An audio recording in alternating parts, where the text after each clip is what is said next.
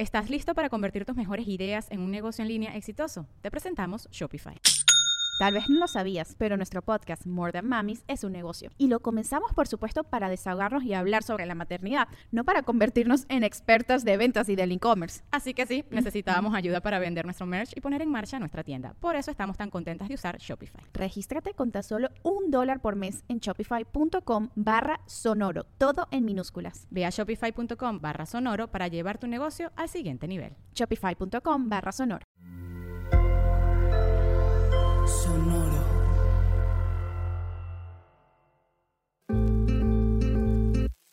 Yo soy Paola Aguilar Y yo soy César Galicia, y esto es Coger Rico y Amar Bonito. el espacio donde repensamos las formas en que amamos, cogemos Y nos relacionamos.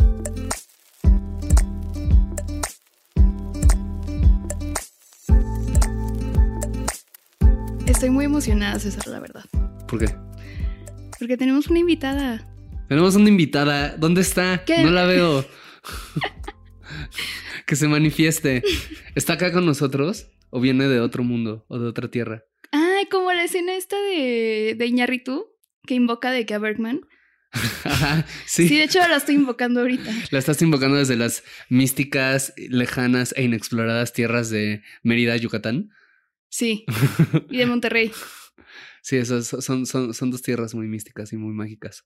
Pero bueno, pues eh, tenemos como invitada especial para este episodio en el que vamos a hablar sobre asexualidad a Carla Escofié. Hola Carla, ¿cómo estás? Hola, ¿cómo están? Muy contenta de estar acá. Muy bien, estamos también muy Bienvenida. emocionadas. Qué emoción. Este, Sí estuvo apagado en mi saludo, pero bueno, hice el esfuerzo. Oye, y este, ¿quieres presentarte tú o quieres que te presentemos? Em, como ustedes me digan, si quieren me puedo presentar. Em, tampoco es que haya mucho que decir, pero pues soy Carla Escofié, soy abogada, soy yucateca, vivo en Monterrey, me dedico a derechos humanos, particularmente trabajo temas de derecho a la vivienda y derecho a la ciudad, no exclusivamente, pero principalmente. Em, soy directora del Centro de Derechos Humanos de la Facultad Libre de Derecho en Monterrey. Estoy felizmente casada, tengo dos perritos, me gusta la ciencia ficción y pues además soy asexual. No sé por qué grité cuando dijo estoy casada. Y uh, sí, sí, este podcast que mi celebra el matrimonio, ¿no? ¿Qué pedo? Ah, muy bien, qué bonito. Y este, y también, bueno, no lo dices, pero eres una estrella de TikTok. No, Si eres. Sí eres. no, de Twitter. tengo redes sociales, soy ansiosa, curiosa y me aburro. No, está, está, está mintiendo. Es, toda una estrella de TikTok y tiene hasta personajes ya. O sea, yo llevo cinco años haciendo cosas en redes sociales y nunca he podido idear un personaje. Y tú tienes un amor, ¿cómo se llama? Monty Montes. Monty Ay, Montes. sí, es amo. genial, es genial. Por favor, vean su TikTok, es arroba. En TikTok estoy como arroba Carla Escofié. Ajá. Escofié es E E-S-C-O-F-F-I-E con doble F. Y en las demás, en Twitter y, e Instagram, estoy como cal- arroba calicho con K y con Y, o sea, K-A-L-Y-C-H-O. Sí, perdón, prometo hacer en otra vida otras cuentas más fáciles. Llamarte Ana. Sí. Ana, sí. Llamarte Ana Pérez o algo así. Sí, soy Ana Online, ya, Ajá. así que esas son mis, mis cuentas. Y pues me emociona mucho este episodio porque habíamos estado planeándolo desde hace mucho tiempo, desde la temporada pasada, de hecho. Pero pues no queríamos hacerlo nada más César y yo hablando como personas alosexuales sobre asexualidad. Y quiero hacerles una pregunta para iniciar. ¿Qué es lo más sucio que han hecho en la cama? Nada. ¿Nunca has comido chetos en tu cama? Ah, sucio en general. Sí, sí, Sí. sí, sucio en general. sí, o sea, sí, subir a los perros, comer pizza en la cama. Em, es que soy muy pesada con la cama, muy, muy pesada. Entonces, subir a los perros a la cama, los amo, los adoro, pero es para mí es una cosa súper sucia. O sea, como es que no sé, para mí la parte más limpia de la casa tiene que ser la cama. O sea, no sé es donde untas tu cuerpo, tu cara, tu todo. Entonces, no sé, sí soy muy mañosa con la cama. O sea, de repente también como que de repente mi pareja me pregunta como, ¿y podemos comer hoy? Como la, subir la- algo así. O ya, hay veces que ni ya ni me lo pregunta porque asume que mi respuesta es ser no, no, porque me pongo pique. Hay veces cuando estoy muy de buena digo, no, ok, vamos a romper las reglas. Y ya, y ese día. Así ya es su aniversario. Sí. Wow, es como la antítesis mía. Sí. O sea, yo digo, ahorita no tenemos perritos, pero cuando tenía una perrita, así dormía en mi cama, se la vivía en mi cama. eh, yo como en mi cama, veo tele en mi cama, Sí, es- este, hago todo, trabajo en mi cama, o sea, hago todo en mi cama. Es como mi sitio favorito y como es mi sitio favorito es el lugar donde puedo hacer todo. ¿Sabes? Pero ¿qué es lo más sucio que has hecho ahí? Pues una vez, cuando viví en Guadalajara, eh, me avergüenza mucho decir esto, pero cuando igual viví lo en voy a decir. Sí, pero igual lo voy a decir. Cuando viví en Guadalajara y no era necesariamente el ejemplo de un hombre que tenía así su mierda junta, ¿sabes? Así como su vida bien acomodada. Tenía de que colchón a nivel de piso, ¿no? Que ya sé que es un crimen que hay un montón. Ajá, que hay un crimen, hay un montón de personas así lo odian. Pero tenía el colchón así a nivel de piso porque mi racional era como, ay, no necesitas una base de cama, ¿no? El piso ya está Es un suficientemente duro. social. Ajá, exacto, es una cosa burguesa nada más. Y este, y pues creo que pasé una vez que estaba como muy bajoneado, que sí pasé como una semana entera sin salir de mi depa. Como creo que estuve como con la misma ropa, como cuatro días, comiendo pizza diario, este, o sea, o sea, sabes, como fumando motas, estando así acostado, como nada más ahí tri- tristeando, sin cambiar las sábanas como dos semanas. O sea, sí fue una imagen bien lamentable, ¿no? Fue una vez, sucedió una vez en mi vida, no, no quiero que vuelva a suceder, no estoy orgulloso de eso, pero sucedió. Me encanta que la pregunta es así, ¿qué es lo más sucio? Y yo pensé que ibas a decir así como, ay, una vez este, me manché con chetos Flaming Hot y tú así como, la vez que estaba tan deprimido. Sí, sí, sí, sí, que dejé de atender mi higiene personal. Ay, pero vez. pensé que esa pregunta era sexual.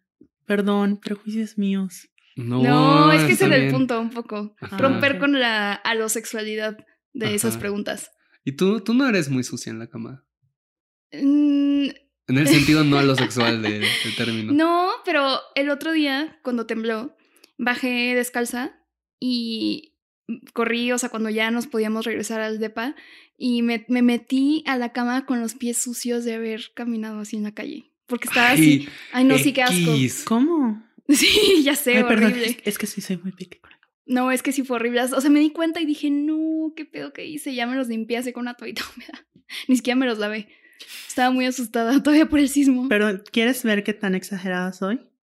Sí. Sí, estoy acostada y ahí tengo que apagar la luz. Me levanto, la apago, voy al baño a lavarme los pies para poder ir a la cama otra vez. Guau. O sea, cada vez que me acuesto en la cama tengo que lavarme los pies. Guau. Wow. Sí, no. no Perdón, es- perdón, no es mi- que sí, sí, no es tengo mi un- caso, un, toque con la cama. Pero justo hablamos, o sea, esta pregunta es para hablar de cómo el mundo es un mundo que está pensado para la gente alosexual. Y pues justo queremos iniciar con la pregunta de que nos expliques qué es la asexualidad para la gente que nos está escuchando. Bueno, la asexualidad es una orientación. Hay todo un debate sobre si es orientación o no. No vamos a entrar a ese debate, o tal vez sí, pero no lo sé.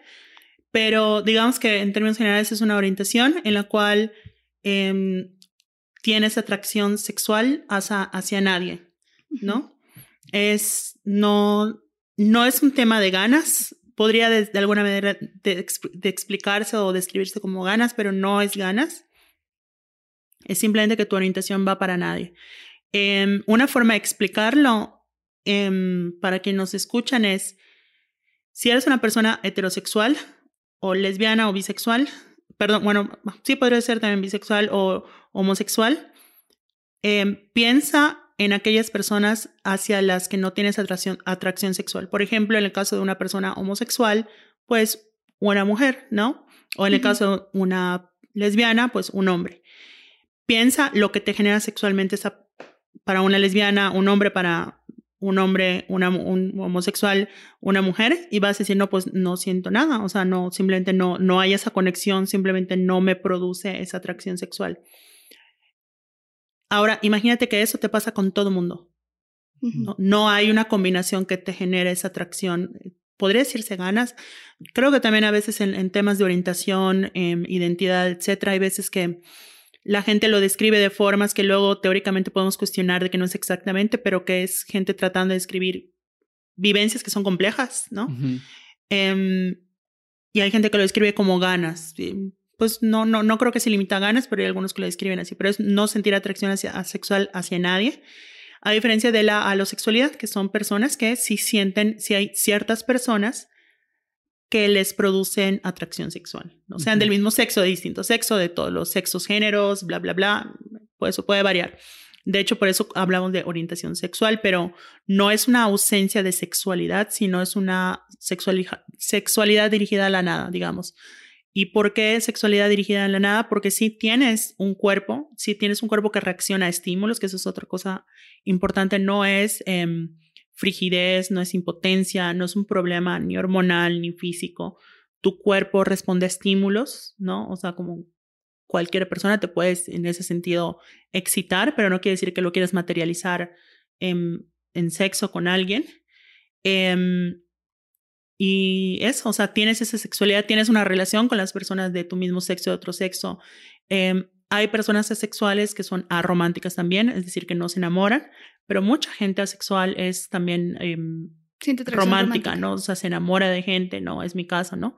Em, o sea, una cosa es que no tenga atracción sexual a alguien, pero no quiere decir que no esté enamoradísima de mi pareja, ¿no? O sea, que no formes una relación, ¿no? O sea, aunque no haya esa parte de sexo, ¿no? Y hayan otras dinámicas propias de los asexuales. Y pues una persona a los sexuales, pues lo contrario, una persona que sí tiene esa atracción sexual y que pues digamos que es la norma, es la mayoría de la población, ¿no? Em, por eso también desde el movimiento sexual se habla ya de la alosis heteronorma, ¿no? O sea, porque no solo es que es hetero, no solo es que sí, sino que también es halo, ¿no? Esa, Ese mandato de tienes que cumplir, de tienes que tener una vida sexual hiperactiva, ¿no? Y que el problema no está en tenerlo, o sea, qué, qué maravilla tener una vida sexual hiperactiva si es lo que tu orientación te llama, ¿no? Pero como todas las orientaciones e identidades, el tema no es una forma particular, sino cuando es impuesta, ¿no? La, la heterosexualidad no tiene nada de malo, el problema es que ha sido impuesta. ¿no? Lo mismo pasa con la alosexualidad. No tiene nada de malo, pero ha sido también impuesta. Sí, me encanta que realmente eres un estandarte de esa tolerancia, ¿no? Porque yo soy un hombre cisetero y, y, creo que me quieres mucho, creo que somos amigas, entonces... Sí, sí Calicho, yo tengo amigas alosexuales. Ajá. Sí, no, es que es eso, no, o sea, porque ajá, justo a veces parece que voy a decir eso, ¿no? De, no tengo nada contra la sexualidad, de hecho tengo amigos alosexuales que cogen. No, pero pues es eso, o sea, es simplemente porque también lo recalco mucho porque luego hay gente que lo entiende como, ah, entonces es celibato. No, porque no es una decisión, no es un mandato moral. A mí moralmente no me quita ni me pone el ser asexual, como a nadie le quita ni le pone ser lesbiana, bisexual, em, homosexual, trans, em, pansexual. No te quitan, moralmente no te suma ni te resta, es algo que es. ¿no? Entonces lo mismo, o sea, es, soy asexual y, ya, pero no, no, no me quitan ni me suma, no, no es un tema moral, no, no es un llamado, no se puede decidir ser asexual, nadie lo elige. Es algo que sé que es difícil de explicar, pero así como mucha gente dice que siempre supo su orientación, su identidad, em, yo de alguna manera siempre supe que era sexual. O sea, siempre como sabía que había algo distinto en ese tipo de relaciones que obviamente de interacciones o de imaginarios que obviamente se materializó con más fuerza en la adolescencia, ¿no? Que ves que, sí, no sé, o sea, yo me acuerdo que te describían la adolescencia y que el sexo y que no sé qué, entonces yo pensé, ah, sí, voy a empezar esa etapa de desenfreno y no sé qué. y luego decía como que no me llegaba, o sea, nunca tuve el interés y decía, bueno, tengo 12 años, todavía puede ser que a los 13, 14, a lo mejor a los 15, llegué a los 15, bueno, a lo mejor soy tardía, un poquito después, no sé qué. Luego ya llegas a los 24 y dices, ok, acá creo que hay algo, ¿no? o sea, porque nunca llega, nunca llegas a esa, esa, esa atracción dirigida a alguien. ¿Y cuándo fue la primera vez que escuchaste la palabra asexual o que dijiste como, bueno, esta podría ser yo? Me acuerdo que la me topé por internet, por ahí de tercero de secundaria, primero de prepa, justamente porque estaba googleando, porque estaba asustada porque yo pensaba que tenía un problema. Em, de hecho, hasta pensé, de seguro tengo un trauma, tengo un problema mental, tengo algo, porque no, no es normal que alguien no tenga esa atracción, porque si la gente te lo está describiendo, y además que es eso de la norma, te lo ponen como, no es que la vida, la felicidad es vivir al máximo tu, tu plenitud de tu cuerpo, entonces vive al máximo el sexo y experimenta al máximo. Por supuesto, si es lo que tu orientación te llama. No, o sea, si quieres hacer una orgía, hazla. Si es lo que te llama, si es lo que te nace, si es lo que te dirige tu orientación. O sea, siempre, siempre, si no vas a dañar a nadie, donde está la flechita de tu felicidad, allá es. No lo pienses, sigue la flechita. No estás lastimando a nadie, ve, ve, ve, ve y sigue. No, entonces, pero el tema es, ¿cómo se llama? Que te lo imponen como tienes que hacer eso para ser una persona plena. No, de hecho, hasta ve, por ejemplo, las series con las que crecimos. Me acuerdo que hubo un capítulo de Friends que en la se habla mucho de, de cómo envejeció mal Friends con varios temas LGBT y eso. Ese es uno de ellos, ¿no? Que de repente hay una parte en la que Ross dice, bueno, es que hace mucho que no cojo, ¿no? Y le preguntan hace cuándo y dice, dos semanas. ¿Qué? ¿Dos semanas? Y lo ponen como pecado, luego poco a poco, bueno, realmente un mes, ¿no? Y así resulta que eran como seis meses, creo, o algo así. Mm. Escándalo. Y lo ponen como un... Pero el de- desde el dos semanas creo que ya era un escándalo. Y escuchas eso y dices, cuando eres asexual, dices, si te lo están presentando como que tienes un problema si no coges cada dos semanas. No. Un caso exagerado, casi, casi desproporcionado para el de seis meses. Pues, ¿qué estás aprendiendo? O sea, estás creciendo con la idea, eres una persona anormal, que está mal, y que por lo tanto hay una parte de tu felicidad que no puedes alcanzar. Y eso genera mucha angustia, ¿no? Porque te dices, entonces nunca voy a ser feliz, hay una parte que no es no voy a alcanzar de la felicidad y empiezas a vivir con infelicidad no por no alcanzar o no vivir esa experiencia, sino por esa presión, como pasa con todo lo que es discriminación.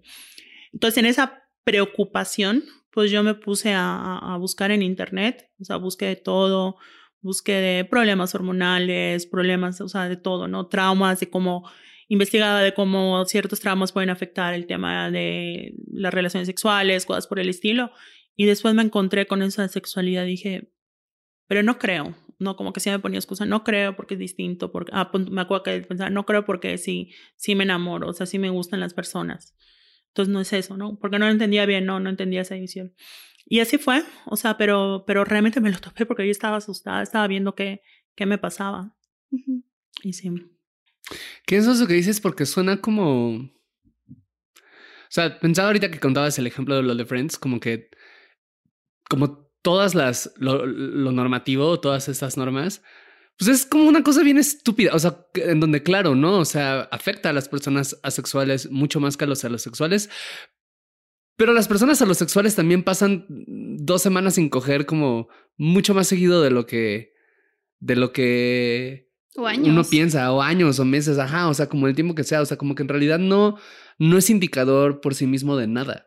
¿sabes? Pero que exista esa presión, o sea, es como las personas alosexuales creando un sistema donde se acaban disparando en el pie, como para poder seguir perteneciendo, ¿no? Y pensaba en esto último que decías, como que suena bien fuerte, porque es como un... Pienso en... en hay, hay una canción que se llama Mother I Sober de, de Kendrick Lamar. Y habla de algo muy distinto, pero hay una parte de la canción en la que Kendrick habla de cómo su madre fue abusada sexualmente y como en todos los esfuerzos que ella hace como para que él no sea abusado, él no repita esa experiencia, a él le termina generando un trauma como muy intenso, ¿no? O sea, como justamente puede uno de repente como generar heridas bien profundas y miedos bien profundos y cuestionamientos bien profundos de algo estará mal en mí, como nada más como por, por eso, como por un murmullo que hay como alrededor de algo está mal, algo está mal, algo está mal, algo está mal, aunque no haya nada malo en ti. Sí, es ¿no? que además, a ver, yo creo que también no es algo muy distinto que pasa pon tú, con la heteronorma. Hablemos de eso, ¿no? Como la heteronorma aplasta, somete, perjudica, discrimina, etcétera, pues a la diversidad sexual.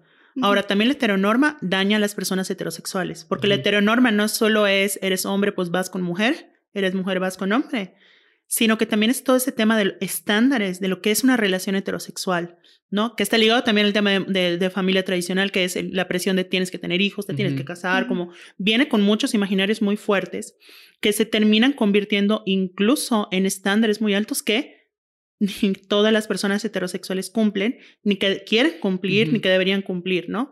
Lo mismo con el tema de la cisnorma, ¿no? O sea, como todo eso al final del día es poner estándares que de por sí son excesivos, incluso para las, no, obviamente la- la- las disidencias son las más afectadas, pero ¿qué es eso? Entonces pasa con la a- alosexualidad. ¿Qué pasa si tú eres alosexual, pero nada más dos semanas no coges, ves eso de Friends?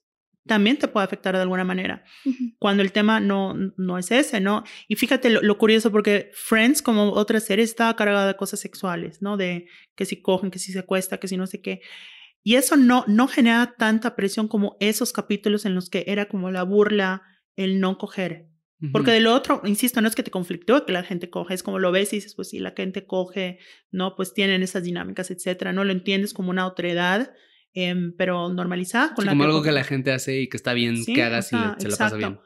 Pero cuando esas cosas marcaban, eran las que te afectaban, ¿no? Y lo mismo con otras series, ¿no? O hasta los mismos chistes de decirle virgen a alguien, ¿no? O sea, ¿por qué? Porque el no coger es algo denigrante, es algo que te hace una persona perdedora, una persona sin valía, ¿no? Entonces, como que, ay, qué virgen eres, como hasta sinónimo de, de, de, que eres un pendejo, de que eres una persona tonta, una persona fracasada, etcétera. Entonces, ¿cómo eso también tiene que ver con la lo norma, ¿no? O sea, el tema de si no coges, eres una persona fracasada, etcétera, etcétera, ¿no? Y aunque se está hablando de virgen, que puede ser también una persona alosexual que sea virgen y sería también estigmatizante para esa persona, eh, pues tiene una carga de las personas asexuales porque no es el tema del no cogernos algo que quieras superar o que vais a superar porque no se supera, porque es una orientación. Entonces es algo que sabes que vas a cargar, en que sea virgen le va y obviamente va a ser también discriminatorio, etcétera.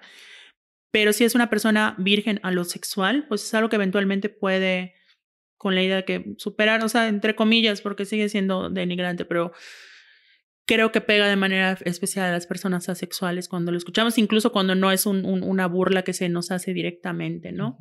Em, obviamente yo lo hablo desde otra posición, muy trabajado, no sé si estoy hablando de eso, es otra cosa, ¿no? Porque también es algo que no se menciona, mucha gente asexual no habla de eso porque le pesa, por, por el estigma, por todo. Eh, Salir del closet con las familias tampoco es fácil, o sea, parece que no, pero también genera conflictos muy similares a los de cualquier otra población LGBT, porque es como, pero ¿cómo entonces tienes un problema? Te cuestionan, te dicen que es una etapa, que no sé qué. Em, viene también con estas ideas de que rompes con los, las expectativas familiares de varias cosas, ¿no? Em, y es eso, son cosas que no se dimensionan, ¿no? Pero sí hay como esas afectaciones, ¿no? Y sí hay gente asexual que, hay gente sexual de closet que lo sabe y todo, pero no le dice a las demás personas porque por miedo a ese rechazo externo, que pareciera que no hay, pero sí hay. Y también me parece muy contradictorio esto que dices de las reacciones de la familia, como de cómo que eres asexual, ahora estamos esperando que tengas una vida sexual cuando es algo que te están prohibiendo todo el tiempo, ¿no? O sea, como, no, no puedes quedarte sola con tal persona porque van a coger. O sea, como que los adultos siempre están pensando que los adolescentes van a estar cogiendo todo el tiempo y como que tratan de prohibirlo. Y en el momento en el que tú dices, es que no me interesa, es como, ¿qué? Y... Sí, como que un adolescente asexual en realidad es como el sueño de una familia católica, ¿no? No, de hecho, yo, yo sé sacerdotes que han dicho que es una enfermedad. Sí, claro. Pero, pero a ver, es que a ver, pasa por dos cosas. Uno, claro, hay esos mandatos, ¿no? En, en, el, en el marco del judeocristianismo, de la alosis heteronorma, bla, bla, ¿no? De, de, que, de todo ese pudor sexual. Pero también pasa por, digamos, por varias cosas. Uno, que es una regla, digamos, transitoria. Porque el punto es que te cases y que tengas una vida sexual activa para procrear y para mantener ese matrimonio que no se rompa. ¿Cómo se va a mantener un matrimonio sin sexo? Claro. Pues eso es parte de, la cis sí, sí, sí, sí. Y porque algo, o sea, como si nos vamos de que en, en, en o sea, creo que o sea, se, se, ha estudiado, hay muchas personas que han propuesto que las raíces de toda la homofobia, eh, etcétera, como, como desde las religiones judio-cristianas, por decirlo de una manera, igual me equivoqué en lo, exacto, pero bueno, se me entiende, ¿no? O sea, como que la raíz de eso en realidad no es como porque haya un castigo a los homosexuales, ajá, como que no es como que nazca como de esa idea, o sea, la idea como central, nuclear, es justo lo que dices, la no reproducción. Estás desperdiciando tu semen. El desperdicio del semen, por eso se castiga también la masturbación, ¿no? O justamente el no te casas con alguien, o sea, por eso también como que durante, hay como muchos códigos eh, a lo largo de la historia en donde el único o el principal causal de divorcio era el que no hubiera hijos, ¿no? Que eh, alguna de las partes fuera infértil, estéril o impotente, comillas. y de hecho, en los códigos civiles de, de, México ya varios cambiaron. No me extrañaría que por allá quede alguno, que... todavía lo diga, pues porque mientras exista Guanajuato siempre existirá esa posibilidad. pero, pero, ¿cómo se llama? Pero en los códigos civiles, en varios, una de las causas de nulidad de matrimonio eh, interrumpimos este programa para un flash jurídico rápido de explicación. Una nulidad de matrimonio no es, una, no es un divorcio, Ajá. es simplemente que se descubre que nunca existió el matrimonio, ¿no? Por Ujú. ejemplo, cuando te casas con alguien y resulta que ya estabas casada con otra persona. Ajá, como Es que el nulo. papel no... Nunca, nunca fue, porque Sí. solo puedes tener una pareja casada. ¿no? Con el marco legal Qué actual. gaslighting tan culero. Sí, no, es, es no, eh, nulidad de un contrato es que nunca existió realmente, ¿no? Es como nunca me amor realmente, ¿no? Como es. Em, el caso es que una causal de nulidad era no concretar la unión matrimonial, que era, o sea, el Ajá. tener no sexo. coger. Claro. Entonces, claro, si tú eras asexual y cumplías con esa norma cristiana de hasta el matrimonio, todo bien, pero si al llegar no querías concretarlo, era causa de nulidad. Sí. Porque para, pero, pero fíjate que ni siquiera era el tema de no tener hijos, era la nulidad. Era el no coger con la pareja. Y eso está muy fuerte, Sí, porque ¿no? era considerado casi como una, una trampa, ¿no? Porque era, era lo que le debes a tu pareja. Tienes que coger con tu pareja. Sí, sabemos que hasta 2005 se removió de, creo que era, era la ley federal, este, esta, o sea, se comenzó a considerar que podían existir violaciones dentro del matrimonio, Sí, ¿no? no. Porque antes era lo mismo, como que el sexo es algo que le debes a tu pareja. Sí, de ¿no? hecho, es, es curioso porque sí, había mu- muchas cosas muy chistosas y arcaicas que ya se han ido modificando. En mi natal Yucatán, me acuerdo que todavía cuando yo entré a la carrera de Derecho, me tocó de hecho el cambio, como al segundo semestre modificaron el código.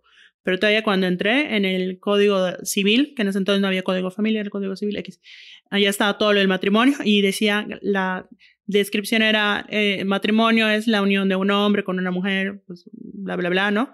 Y decía, basada en el amor.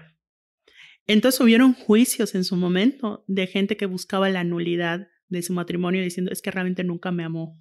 Entonces no estaba basada porque el matrimonio no estuvo basado en el amor. Entonces, Guau. Parece chiste, pero fueron casos, ¿no? Ajá. Entonces, pero bueno, entonces toda esta, esta cosa de la, o sea, sí es el tema de la reproducción, pero incluso no es solo la reproducción, es ese deber de, del estar, o sea, del estar teniendo la relación, satisfaciendo, ¿no? A, a tu pareja, eh, sobre todo al hombre. Y por otro lado, otra teoría que yo tengo, eh, sin ánimo de ofender, yo soy súper respetuosa de la libertad religiosa, de, de religión, bla, bla, pero yo sí creo, al menos en mi experiencia, em, con ciertas reacciones sobre la asexualidad, es que, claro, ¿por qué es valioso el celibato? Porque es un sacrificio, es un dolor que se hace sagrado para Dios y la sexualidad no representa un sacrificio, no es algo que te cuesta. Claro. Entonces no es sagrado, entonces simplemente es no coger por no coger, entonces es contrario a la naturaleza, porque parte de ese sacrificio es que te sea natural el querer coger y que tú te inhibas, ¿no? Tú decías no hacerlo como un sacrificio para, Claro. para Dios, ¿no?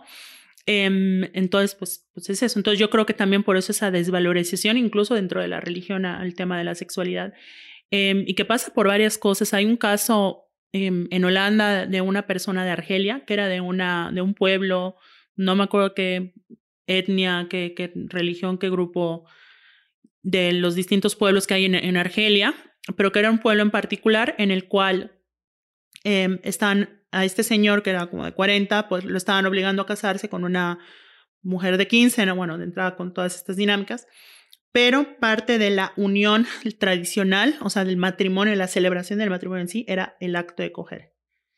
Y este señor huye de Argelia y pide refugio en Holanda. Y su argumento lo que decía que es que él era asexual y que le estaban obligando a tener relaciones, aparte con una, o sea, una violación, pues porque es 15, Claro. eh, pero era el tener sexo en, en, en contra de su voluntad siendo sexual y la sanción por no cumplir ese pacto familiar de unión era la pena de muerte. Pues es que era como, o sea, Qué horrible. pues era una violación impuesta por Claro. su comunidad, estado o religión. sí, digo ¿no? que la parte de la violación, doble no violación. sé si, allá sí no, no me acuerdo si lo planteó como tampoco quiero, o sea, con esa reflexión, allá sí no sé, evidentemente está, pero em, el punto era ese, que él, él estaba pidiendo te- recibir el el- el- el estatus de refugiado en Holanda por persecución a una persona asexual. Por los Oye, motivos ¿sabes si se lo dieron? No.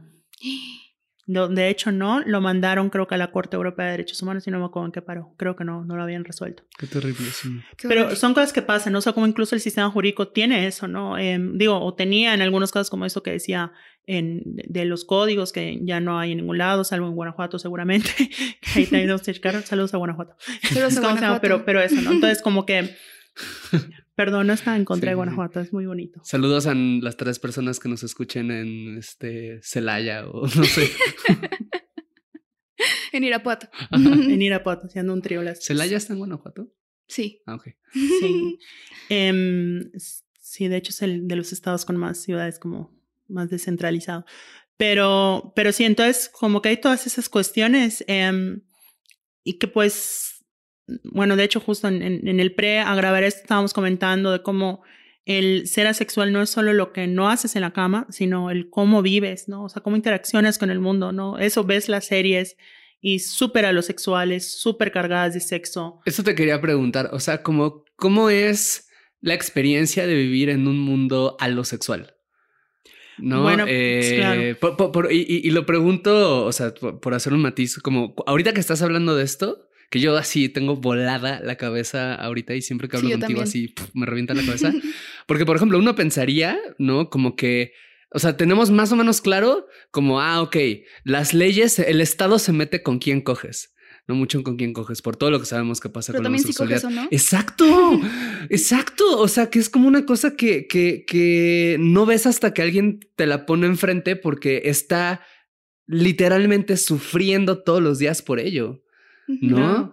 Eh, o, o- o sabemos eso, como que, no sé, o sea, como la- las, las dinámicas, o sea, me gustaría que hablaras más de esto, pero a, a mí me voló mucho la cabeza alguna vez que te escuché o te leí, según yo a ti, o algo que tú me mandaste, pero que hablaba acerca de cómo los bares pueden ser como un lugar de repente medio Sí. incómodo para la gente asexual porque la gente va, o sea, hay como un entendido que es un lugar en que la gente va Como a ligar. ¿no? Que es algo que, claro, para ti como a lo, a lo sexual puede ser incómodo, como creo que sobre todo si eres mujer, ¿no? Como que, ay, voy y me O si no quieres ligar y ya. o si no quieres ligar y todo, pero de repente es como, güey, si quiero salir y solo hacer, no hay como un lugar, no hay como una, ¿sabes? Entonces eso, ¿cómo, cómo es? Y tienes toda la autorización e incentivación así de destruir a las personas a los sexuales No, en porque ese no. momento. Te lo agradezco, pero no, o sea, no es el punto, es que No, yo se estoy justo es eso, o sea, yo lo comparo, no sé, em, con otras cosas de la diversidad sexual que dices, es que el punto es que no, no es que los que están en la norma desaparezcan ni nada, es nada más que no se imponga, que realmente sea un mundo diverso en el que ser heterosexual sea tan normalizado como ser lesbiana, ¿no? O sea, que no haya mucha diferencia.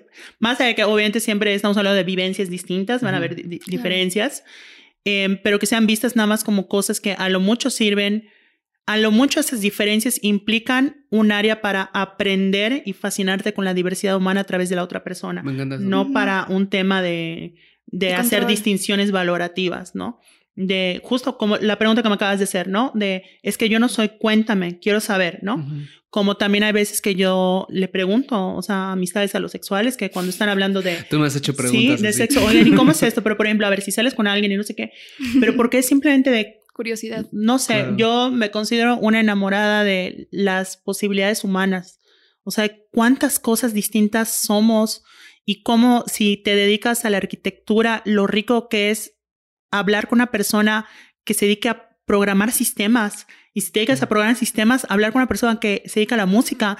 O sea, el qué fascinante saber que hay otras cosas aparte de lo tuyo y que hay gente que puede disfrutar tanto como tú disfrutas algo, pero a través de cosas totalmente distintas que a ti no te generan esas cosas y que no tienen por qué, pero qué padre que haya gente a la que sí, ¿no? Entonces, partiendo de esa, de esa perspectiva, o sea, claro, lo que pasa con esos ambientes alosexuales es que tú llegas a un bar, eh, vamos a poner primer escenario, tú solo quieres salir con amigas, con amigos, amigues, quieres salir nada más, ¿no? Llegas a un bar y pues primero, eh, si estás con amigas, amigos que son sol- están en soltería eh, o no, o en relación abierta o lo que sea, eh, probablemente van a querer ligar. Ujú. Entonces, de entrada ya hay un tema. Seríamos. Seríamos- Hay un tema porque van a estar en esa dinámica en la que tú no participas y de alguna manera te puedes sentir como desplazada o, o como, bueno, ¿qué hago? Porque van a estar en su rollo, ¿no? Y como que hasta te sientes un poquito como el ancla, ¿no? Como. Como algo que, que está allá y que luego eh, ves que empiezan, ay, pero no te voy a dejar sola y no sé qué, es como que, o sea, ¿no? Entonces, de entrada eso. Dos, em, segundo escenario, ¿no? Que estás en eso em, y llega alguien a ligarte. Mm, Y es como tú no quieres eso, pero está en el aire, está cargado, es un, un pacto. Es algo que entras a esos bares y es un hecho que hay gente buscando eso y es aceptado. Hay gente alosexual que va a los bares, discos, etcétera, discos, eh, nací en los ochentas, perdón. Pero ¿cómo se llama? Que, que dicen, no, pues yo voy y no, no tengo ánimos de eso, ¿no? No, el que yo perreo sola es de Bad Bunny, es un poquito de eso, ¿no? Yo, Sí. perreo sola, ¿no? Por supuesto que existe el yo perreo sola, pero es como una excepción que incluso funciona em, dentro de la lógica de que los espacios son para perrear. Yo perreo sola. No, es como esa declaración de sí, yo estoy acá, pero yo lo hago sola. Nadie conmigo. dice, yo platico para hacer amistades. Ajá, o sea, es como, es que es eso, es- pero esa aclaración implica que el ambiente está hecho para eso, Sí. que el mismo reggaetón está hecho para eso, que bla, bla. Entonces, que tienes que declararlo para decir, pero yo estoy en esa excepción, ¿no? O sea, se presume que quieres putear, salvo que tú hagas una manifestación contraria. Entonces, de entrada, eso. Tercer escenario, Mm. vamos a suponer que tú sales de esos ambientes porque tú sí quieres ligar con alguien, pero no quieres coger. Entonces, conoces a alguien, coquetean, se besan y también esa es una experiencia sexual muy común. Besas a la persona y te entra ansiedad. Porque es, ya nos besamos, tengo que cumplir. Probablemente después de esto la persona va a querer seguir. Tú no quieres que se vaya la persona, pero es como que sí, entonces vamos a mi casa, no sé qué, y, se, y- ¿qué haces? ¿No? Como si tú hubieras metido en un problema que no sabes cómo zafarte. Em, pero al mismo tiempo no es que te quieras zafar de la persona, nada más que para ti el darse besos era más que suficiente. ¿No? Eso depende del tipo de sexualidad. Hay gente que ni siquiera los besos le atrae, pero No, y hay Pero- gente, pero y es hay eso. gente alosexual que también quiere eso, y que también como que eso es una presión, lo que hablábamos hace rato, ¿no? O sea, yo he escuchado, yo, yo mismo estaba en esa situación de decir, pues igual y solo quiero hasta acá, pero, pero no hago algo más porque sé que va a haber una presión, porque sé que después claro, se pero va a incomodar, siempre, sigo que pero no. siempre sabes como sexual que está esa presión. Que el beso no puede ser solo un beso, que estás en un terreno distinto. De hecho, por eso también en Londres, antes de la pandemia, abrieron el, el primer bar eh, eh, asexual. Sí, me acuerdo que nos platicaste eso. Sí, porque, o sea, y el concepto del bar era aquí nadie putea. Aquí no es que perrees sola, simplemente que Perreas. no perreas para ligar o para coger. Ajá. ¿no? Entonces, al contrario, es un ambiente en el que todo el mundo da por entendido eso. Todo el mundo se puede acercar a quien quiera, todo el mundo puede platicar con quien quiera, sacar a bailar a quien quiera, porque se asume que no hay nada sexual. Y si una persona hace un hubo algo, es una persona, eso, ¿no? Como una persona hetero que va a un bar LGBT y tiene algún comportamiento, no trata Sí, querías ligar. decir a dos morras. Ajá. ¿A poco sí son lesbianas? A ver, bésense. Eso, eso. O sea, ese, ese- terminaría siendo ese tipo de persona fuera del lugar Ujú. que hasta te pueden decir, oye, sabes que este ambiente no es para acá, salte, ¿no? O sea, Ujú. como no quiere decir que las personas a los sexuales no pueden entrar, además de que no hay forma como de que te Que muestra tu tarjeta de sexualidad, ¿no? Pero, pero es eso, es ese concepto y es como esos espacios seguros. Y de hecho, también ha habido toda esta reflexión de que mucha gente dice, no, pero es que la gente hetero asexual no pueden entrar a bares LGBT. Y, o sea, mucha de la reflexión ha sido, a ver, es que para las personas asexuales, aunque sean heteros, los otros bares no son su lugar seguro, porque están cargados de todo eso.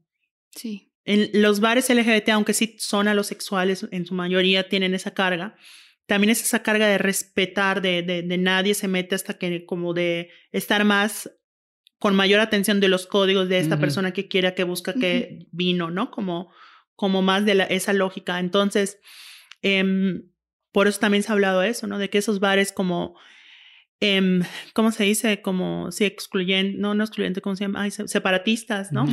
Em, ¿por qué no las personas asexuales y, o sea, aunque sean heteros, porque al final día los otros espacios tampoco son su lugar seguro, ¿no?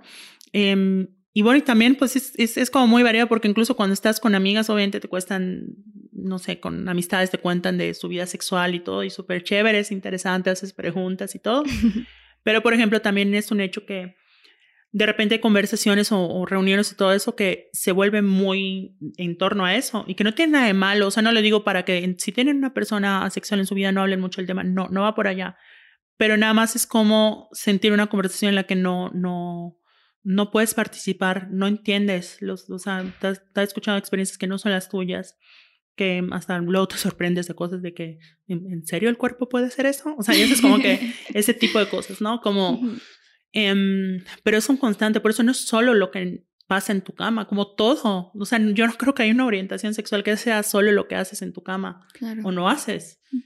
es, es como te mueves con el mundo, se, se, va contigo, ¿no? O sea, la persona lesbiana es lesbiana dando una conferencia sobre arquitectura. La persona pansexual es pansexual reparando su en cañería, ¿no? El, el homosexual es homosexual Em, yendo al Oxxo a comprar unos chicles, o sea, pero no por un tema de ligue de sexualidad, sino cómo todo eso moldea tus inseguridades, tus seguridades, lo que entiendes por espacio seguro, las distancias corporales con las personas, dependiendo del el qué, del contexto, de como muchas de esas cosas, ¿no? Por ejemplo, también es eso, las personas asexuales a veces em, nos da un poco de miedo ciertas aproximaciones, no siento que sea tanto mi caso, pero mucha gente sí, asexual porque no, no entienden y como que no saben si es sexual algo. Incluso a mí me pasa, hay veces que ciertas cosas no, no sé si son entendidas como sexuales. Em, de repente como hasta alguien te abraza de una forma algo así, te quedas y luego te quedas, o sea, como que te, te espantas de no, no, no sé qué hacer porque según yo esto era sexual, luego ves que no, que es una forma de cariño nada más, pero te genera eso, ¿no? Y esas inseguridades de no quiero ser grosera, ay, exageré, pero no sé, entonces como son cosas que te estás cuestionando y que las personas homosexuales a lo mejor no saben, pero porque tú no tienes esa relación de aproximación con las personas, ¿no? No porque no te guste abrazar, no porque no te guste sentir cariño, ¿no? Yo soy muy de apapachar, yo soy muy cariñosa, pero como no, no, no sé cómo explicarlo, como no has explorado o no exploras o no tienes esa familiaridad con otras formas de control que ya son sexuales. De eso, por ejemplo, yo lo pondría así como de esos códigos de ligue, ¿no? De si te toca así, si te hace así, es ya es que ya te está puteando, es que ya es otra cosa. No, no sabes. Sí. Porque no va contigo, es otro idioma. Y también, o sea, todo lo que dices me pone a pensar que pues hay grises dentro de la alosexualidad y dentro de la asexualidad, ¿no? O sea, como que también hay un, eh, bueno, hay quienes le llaman un espectro asexual, como de que hay personas que a lo mejor pueden sentir atracción sexual en casos muy específicos, a lo mejor muy esporádicos, y que tampoco saben cómo nombrar eso, ¿no? O sea, como de, a ver, este, usualmente no siento deseo, pero tal vez cuando genero un vínculo con la persona empiezo a sentir deseo y entonces tampoco hay un entendimiento de que eso existe, ¿no? O sea, que no, no es solo esos dos extremos de que o quieres coger todo el tiempo con todo el mundo o eh, no sientes atracción por nadie, sino que también hay personas que pues están un poco en, en medio, en otras partes del espectro, y también creo que es, chido hablar de eso, ¿no? Como de la grisexualidad. Yo, en lo personal, no soy sexóloga, no, no soy experta en, Pero sí creo y sí tengo la convicción de que para mí cada persona es una orientación sexual, una identidad sexual. O sea, realmente, si nos vamos en específico, mucha gente dice, es que ¿cuántas letras más van a agregar? No, pues si te quieres poner súper específico, hay... Una por persona. Más de 7 mil millones de orientaciones e identidades, porque ni siquiera las personas viven, o sea, es lesbiana, la otra igual, pero no viven lo mismo. Y siempre hay variantes, ¿no? Porque al final del día las palabras son reduccionismos o simplificaciones de la realidad. O sea, cuando la gente dice soy bisexual y alguien dice yo también, es porque están obviando cosas muy específicas para centrarse en algo compartido, general, ¿no? Que pueden identificar y sobre lo cual pueden encontrarse, identificarse con el otro, ¿no? Es que a mí me pasa esto, a mí igual, ¿no? O sea, por ejemplo, hace mucho tiempo, pues se hablaba de homosexualidad para determinar muchas otras identidades y orientaciones que hoy tenemos diferenciadas, ¿no? Y había gente que decía, soy homosexual, ¿por qué? Porque soy un hombre que me gustan los hombres, ¿no? Pero luego en esas reflexiones venía, pero es que siento que no es exactamente lo mismo, porque soy un hombre que me gustan los hombres, pero también las mujeres. Ay, a mí igual también me pasa eso, es que no solo los hombres. O soy un hombre que eh, me gustan los hombres, pero y me, me, me, quiero enamorar de hombres, pero también me gustan mujeres, pero no me quiero enamorar de mujeres, solo las deseo sexualmente. Ajá, entonces se crea el concepto de bisexual, ¿no? Y luego, no, pero hay especificaciones porque hay eso, ¿no? No me gustan por igual. pero no bisexual. Exacto, todas esas, o sea, es cuando ya nos vamos a lo específico, ¿no? Pasa lo mismo con la sexualidad, ¿no? Para ahorrar todo este rollo que, les echaba, ¿no? O sea, la sexualidad es eso, pero hay matices y hay grises y como no es en la realidad solo, yo creo a veces que solo en las cosas creadas como el ser humano hay un prendido o apagado, legal ilegal, ¿no? Eh, porque hasta conceptos que le ponemos a la naturaleza dicotómicos no lo son. Día y la noche, espérate, también está el atardecer, o sea, hay matices incluso en eso, o sea, ni siquiera están así, ¿no? Arriba, abajo, en el Inter hay muchas cosas, o sea, ni siquiera en el mundo natural encontramos esas dicotomías como si las encontramos en otras cosas, ¿no? Claro, porque justo pienso, por ejemplo, en lo que decías, ¿no? Esta categoría grisexual, ¿no? Que típicamente se usa como para definir a... es personas en el espectro de la sexualidad que pueden llegar a sentir este deseo sexual, atracción sexual, eh, más que deseo, sí, atracción.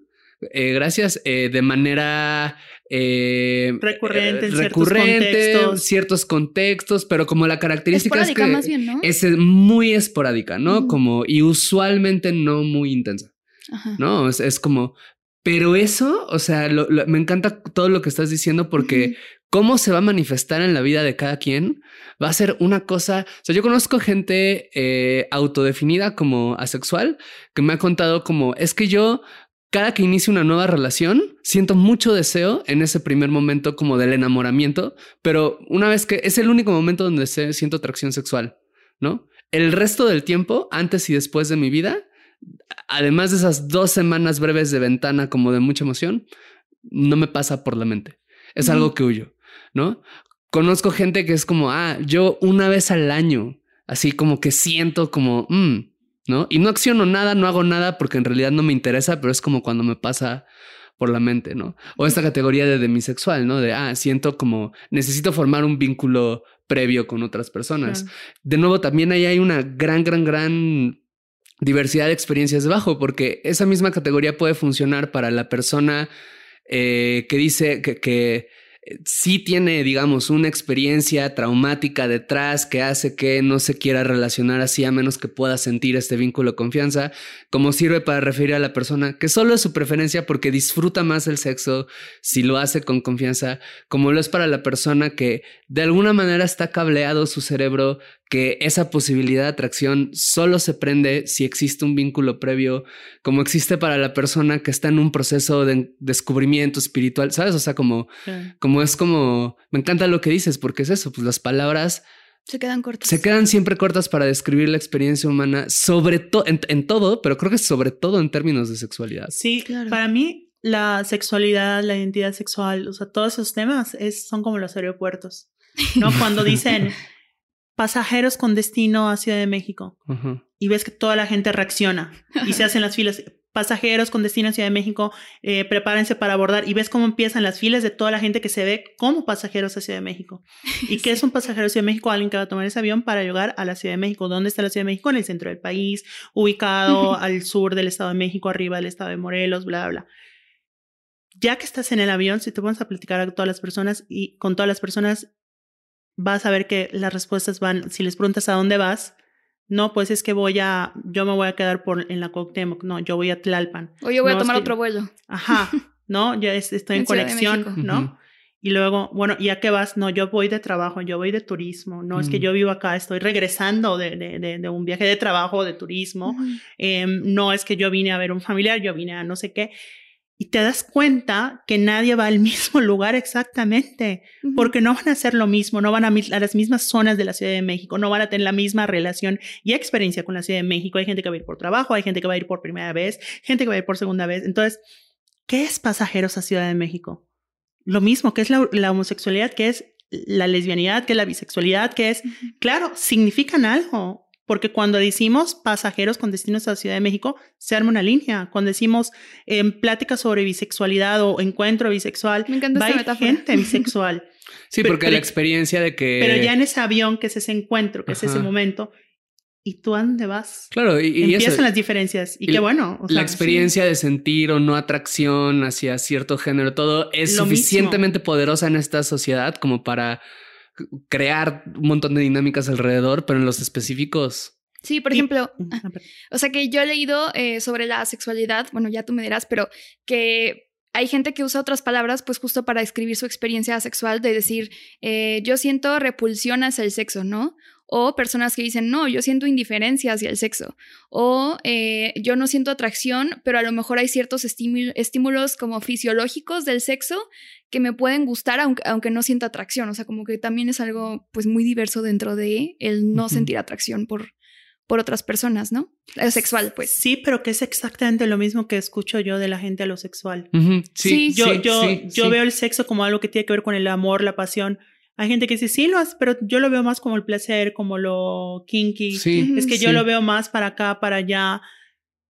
Es lo mismo, ¿no? O sea, el, el, cómo ves el tu no atracción. Hay gente que dice es que a mí me repele, a mí me da me es indiferencia, a mí me da hueva, ¿no? Entonces, como que esos, esas variantes, ¿no?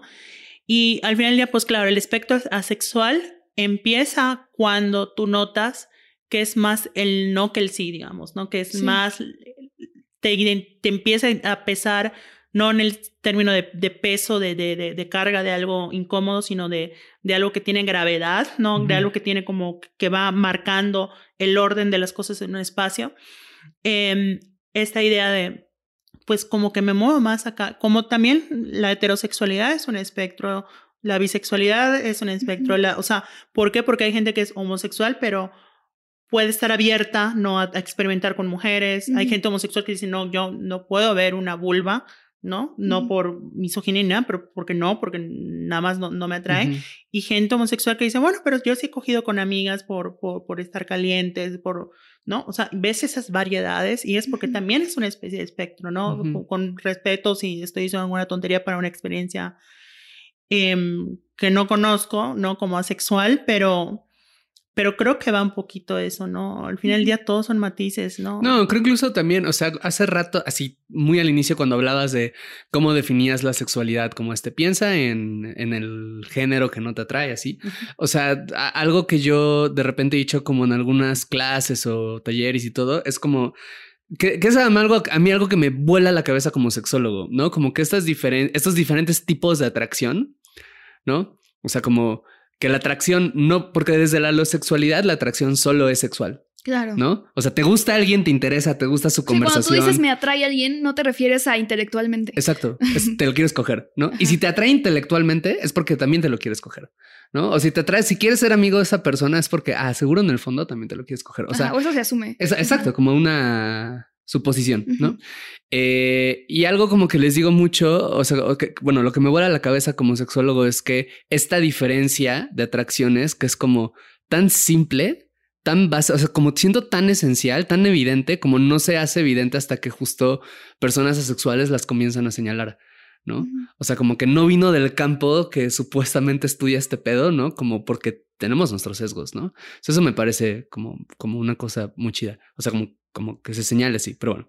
Lo que yo digo mucho es como, a ver, o sea, es como tú, ustedes personas, por ejemplo, hay gente en su vida que pueden sentir atracción sensual, como de los sentidos, como en, hay alguien en tu vida, muy probablemente alguien de tu familia, que gustas mucho sentir y abrazar y tocar y, y que tienes estas ganas y a veces estás en tu casa y dices como, ay, ¿cómo se me antoja un abrazo a esta persona que da los mejores abrazos del mundo? Y no necesariamente te la quieres coger, ¿no? O sea. O atracción estética, ¿no? Exacto, ¿no? Como hay gente que reconoces esta persona como. es muy guapa y no necesariamente quiero cogerme a esta persona, ¿no? Exacto. Que eso yo creo que es de los mayores aportes de la teoría sexual, que justo como desarrolló, o sea, en todo ese campo del tema de la sexualidad, como que se empezó a desarrollar mucho toda esta distinción, ¿no? La atracción sexual, a quién te quieres coger, la atracción sensual, a quién te gusta besar, tocar, ¿no? Como la atracción em, romántica de quién te enamoras, la atracción estética, a quién se te hace guapo, guapa, pero como como, como algo separado. Como esta, de- este cuadro que está acá en esta pared que me parece hermosísimo, que me puedo quedar viéndolo. Pero es eso, hay personas que son así, qué guapa, qué guapa. Ay, ¿quieres hablarle? Te paso. No, no, no, no, ya hasta ya. O sea, Ujú. era solo ver, ¿no? O sea, Ujú. Sí. eh, y una que a mí me parece hermosísima, ¿no? Que también la, la desarrolló la, la, la sexualidad es la, la atracción fraterna. Ujú, De que las personas con las que te llevas te atraen. Y piénselo, ¿no les ha pasado? O sea, cuando estás en una fiesta, en algo, o incluso en Twitter, se da mucha putería fraterna. En Twitter y en redes de que sociales. quiero de- ser su amiga. Sí, o sea, de quiero ser su amiga, no sé qué. Pero es porque te atrae. Es porque ves elementos de esa persona que sientes esa, atra- esa atracción, que la quieres cerca. Y sientes esta como emoción interna Que de no es muy distinta. quiero seguirte viendo, Sí, quiero, que- quiero que me conozcas, quiero conocerte. Y que es un impulso muy paralelo al tema romántico, me imagino el sexual, al, Ujú. frater, al, al, al- al estético, etcétera. Y es eso, y a mí, me, me- o sea, eso, yo cuando le leía averiguando temas de sexualidad, me encantó porque es el tema, sí, mis amistades me atraen. Ujú. O sea, es- es una atracción, no es nada de que "Ay, son tus amistades, porque si no, me atraje, me quise acercar, o a lo mejor yo les atraje, se me acercaron, ¿no? Ujú. Y me convencieron, como ay, hasta ese ligue de fraterno. Y es bonito Sí. pensarlo así, ¿no? Entonces, Sí. pero es eso porque es parte de la diversidad, porque las personas nos atraemos hacia otras personas de manera instintiva para varios propósitos y porque las personas nos complementan de formas muy distintas. Hay personas que nos van a complementar desde la amistad, hay personas que nos van a, por eso también yo creo que muchas veces el, el tema incluso de cuidados, de, de responsabilidad afectiva también se da en las amistades, por ejemplo. Claro. Em, pero ¿cómo se llama? Y gente que nos va a satisfacer sexualmente y gente que nos va a satisfacer románticamente, em, que pueden ser o no la misma persona, ¿no? Ujú. Em, yo, por ejemplo, en el caso, mi pareja me atrae sexualmente, sí, porque tenemos esa compatibilidad de qué hacer con la sexualidad, que es no, o sea, y que es porque somos asexuales, ¿no? Entonces, pero es eso. Wow. Entonces, ¿cómo se la llama? Em, y además tengo yo, en mi caso, la fortuna de que es una persona que me atrae fraternamente, estéticamente, sensualmente, románticamente, ¿no? Entonces, es eso, ¿no? Entonces, ¿cómo nos puede, pu- pueden atraer las personas? A mí me parece que no solo me ha ayudado a entender mi sexualidad, mi asexualidad, sino a entender cómo, cómo nos acercamos a las personas en general. Y eso me parece hermosísimo porque nos ayuda a cuestionarnos incluso cómo interactuamos con las otras personas. Porque a esa persona no le hice tanto caso en la... En, en, eh, cuando me la presentaron y todo, porque me generó lo contrario. Yo sé como hay gente que nos atrae, gente que de plano no nos atrae. Y fraternalmente para- para- pasa eso. Nos presentan a alguien que no, no, no, no sientes el clic y eso, y entenderlo como claro, porque sentí eso y sobre eso verlo bueno. Y eso justificó cómo yo me llevé o no, o como entender lo que no es culpa de la persona, sino que habla más de tú cómo te atraes a las personas y que no es culpa de las otras personas que no te atraigan fraternamente. Claro. No sé, a mí me ha llenado mucho más allá de... Sí, no, me encanta porque además, justo como dices, o sea, está muy codificado para o es ligue o es amistad o es pareja y ya no hay nada más, ¿no? O es familia, pero bueno, eso ya, ya existía desde antes, ¿no? O sea, no es, un lazo que generas como nuevo, pero pues hay muchas, muchos tipos de relaciones que no entran estrictamente en ninguna de esas categorías y también es muy chido ver, pues reconocer que no necesariamente, por ejemplo, no sé, eh, a quién no le ha pasado que hay esta persona, admiro mucho a esta persona y entonces, o sea, personas alosexuales claramente, y entonces cojo con esta persona, pero en realidad igual y solo quería platicar y entonces Sí. era la excusa Sí. y pues nada, eso se me hace muy interesante. Me volaste la cabeza con lo que dijiste también de cómo esta atracción sexual puede existir o puede, ajá, se puede nombrar desde ahí porque hay un entendimiento que es algo que a veces no existe ni en la Sí. alosexualidad, ¿sabes? Sí. Y me encanta cómo cierras este episodio, Carla. Así lo que dijiste ahorita, uf, Ay, de mis cierres, o sea, mis episodios favoritos, pero de mis cierres episodios Espero favoritos. que salga, que salga un buen reel de esto. Sí, sí, sí. Muchos. sí. Bueno, ¿Hay algo que quieras decir antes de acabar? ¿Algo con lo que te quieras despedir? no tengan miedo a reconocer y validar lo que sienten, porque en, en mi experiencia sexual, mucho del dolor fue el, el- el sentir que como no encajaba en los nombres de homosexualidad, bisexualidad, lesbianismo, los conocidos, ¿no? Em, te genera conflicto. Y estoy segura que hay otras orientaciones em, más diversas todavía que no hemos conceptualizado. Em, es válido ser tu propia orientación Y eso creo que es importante y es válido, porque cada persona somos una orientación distinta realmente. Me encanta. Hermoso. Y ya para cerrar, cerrar, cerrar, punto final, punto doc, Ajá. este... No borrar. no borrar. eh, tienes, o sea, vas a sacar un, un libro pronto, entonces, si quieres nada más mencionarlo. Platicar brevemente Sí. de ello. No, eh, bueno, em, no tiene que ver con la sexualidad ni con sexo. Bueno, de alguna manera sí, luego otro día podemos hablar de sexo y vivienda, que eso estaría padre. Sí, Pero eh, no, es un libro sobre las problemáticas de vivienda en México. Debe salir en el primer semestre del 2023, por ahí de marzo más o menos. Y pues es mi segundo libro. Es un libro que tiene un concepto que todavía no lo puedo anunciar bien, pero que creo que va a ser muy interesante, o al menos eso espero, y que pues nos va a ayudar a ver las diferentes formas en las que el derecho a la vivienda pues es ob- obstaculizado en nuestro país. Y ya. Ah, me encanta. Gracias, Carla. Muchas gracias. Pues bueno, muchas gracias por estar acá, en serio, porque además quiero decir solo que Carla vino de visita a la Ciudad de México de trabajo y se dio el tiempo para venir acá a cotorrear, a grabar y todo, entonces neta, o sea, Te para mucho. sí, sí, hay- sí, o sea, estoy seguro que van a haber personas que se van a identificar, que van a razonar que este episodio va a ser súper sanador porque nos lo han pedido un montón. Es un montón, creo que es el tema que más nos han pedido y es el tema que más habíamos quedado a deber y justo como dijo Paola al inicio, no lo habíamos querido hacer porque pues bueno, o sea, queríamos como poder tener eso, como, como, como, como una interlocución con una persona sexual que hablara y, o sea, estoy seguro que va a haber mucha gente que, que le va a mover de maneras muy bonitas. Y pues bueno, si te movió el episodio, también recordar que puedes seguir a Carla en TikTok como Carla Escofier. Carla Escofía WF y Instagram, Twitter, K-A-L-Y-C-H-O, Calicho. Ujú. Muy bien, pues bueno, muchas gracias por haber venido y pues nos escuchamos la siguiente semana. Adiós. Adiós. Gracias por escuchar este episodio de Coger Rico y Amar Bonito. Síguenos en TikTok, Instagram y Twitter en arroba rico y bonito pod. A mí en arroba paola-aguilar-r. Y a mí como César Galicia en todas las redes sociales. Te agradeceremos mucho que nos dejes una calificación en Spotify y una reseña en Apple Podcasts. Eso nos ayuda a llegar a más personas y seguir produciendo este podcast.